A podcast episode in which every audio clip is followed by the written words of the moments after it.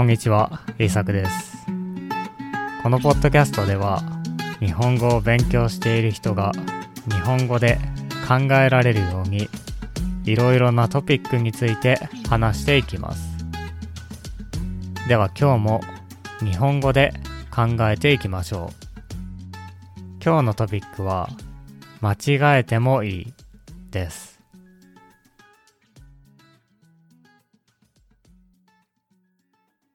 日本語を話すときに間違えたくないと思う人がいますね。その人にとって日本語は外国語ですから間違えるのが怖いのです。そしてそういう人は多いと思います。これはよくわかります。私も英語を話し始めたとき、間違えるのが怖かったです。この言葉は正しいだろうか？もし間違っていたらどうしよう？しかし、そのように考えていると、いつまでも会話をすることができません。自分の考えを話すこともできませんし、話すのを諦めてしまうこともあります。もし話したいことがあっても、この言葉が日本語でわからないから、と考えて話すのを諦めてしまいます。それはもったいないことですね。言葉がわからなくても話してみることは大切なことです。間違えるのはいいことです。たくさん間違えた方がいいです。人はどれだけ上手でも間違えます。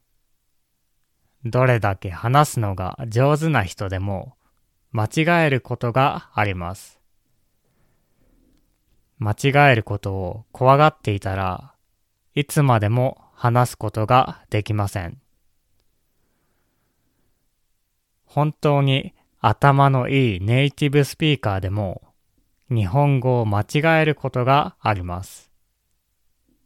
例えば、この間、私はある人の YouTube を見ていました。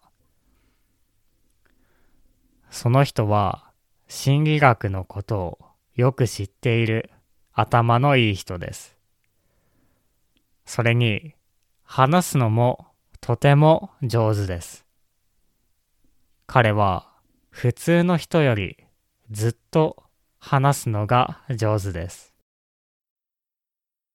そんな彼でも日本語を間違えていることがありました。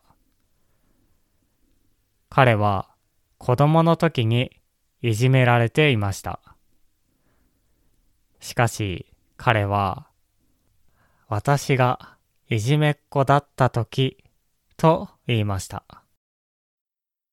これは間違いですね。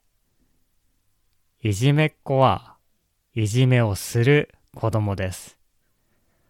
おそらく彼が言いたかったのは私がいじめられっ子だった時でしょう。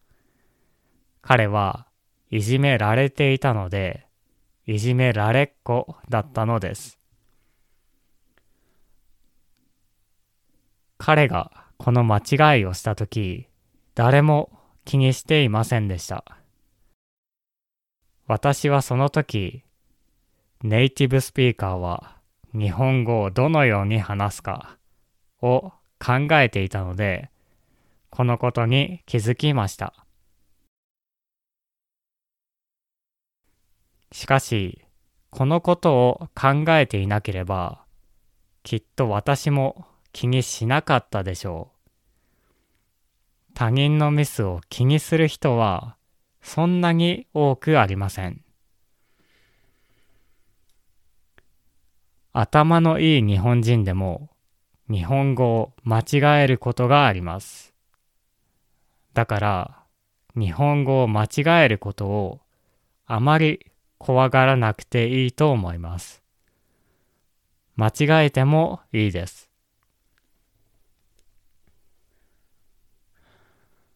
また、ボキャブラリーが少なくても私たちは話すことができます。知らない言葉があっても、あなたはあなたの考えを伝えることができます。例えば、あなたが罪悪感という言葉を知らなかったとしましょう。罪悪感は英語で sense of guilt ですね。あなたがもし英語で I felt guilty eating a cake と言いたかったときにこの言葉を知らないと困るかもしれません。しかし、この難しい言葉を知らなくても、あなたはこのことを伝えることができます。私はダイエットをしていましたが、ケーキを食べてしまいました。だから少し落ち込んでいます。これであなたは罪悪感があることをあなたの友達に伝えることができるでしょう。罪悪感という言葉を使わなくても、あなたはあなたが感じた罪悪感を友達に伝えることができます。なぜなら、ダイエットをしているのにケーキを食べてしまったと言えば、あなたの友達はそのことがよくわかるからです。会話というものはこのようなものです。完璧ではありません。会話は人と一緒に作るものです。どのような人でも完璧に話すことはできません。とても頭のいい人でも言葉を間違えることがありますし、忘れてしまうこともあります。大切なのは、人と一緒に会話を作ることです。いろいろなことを話して、その人の考えを知ることです。また、自分の考えたことを伝えることです。その時、難しい言葉を知らなくても、あなたはあなたの考えを伝えることができます。会話の目的はコミュニケーションを取ることですね。完璧なスピーチをすることではありません。むしろ完璧なスピーチをする人は会話が下手な人かもしれません。完璧なスピーチをするというのはいつも自分の話ばかりしているということですから。自分が正しい日本語を話すことよりも、その人とコミュニケーションを取ることを考えてみてください。そうすれば、今までよりももっと日本語を話すことができるでしょ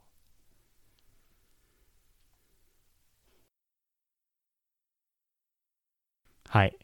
今日は間違えてもいいという話をしてきました。たくさん間違えた人だけが自然な日本語を話せるようになると思います。なぜなら多くのネイティブスピーカーは子供の時に本当にたくさん日本語を間違えているからです。あなたもあなたの国の言葉をたくさん間違えたと思います。たくさん間違えているというのはたくさん挑戦しているということです。ぜひ間違えることを怖がらずにたくさん日本語を使ってみてください。では聞いてくれてありがとうございました。また次回のポッドキャストでお会いしましょう。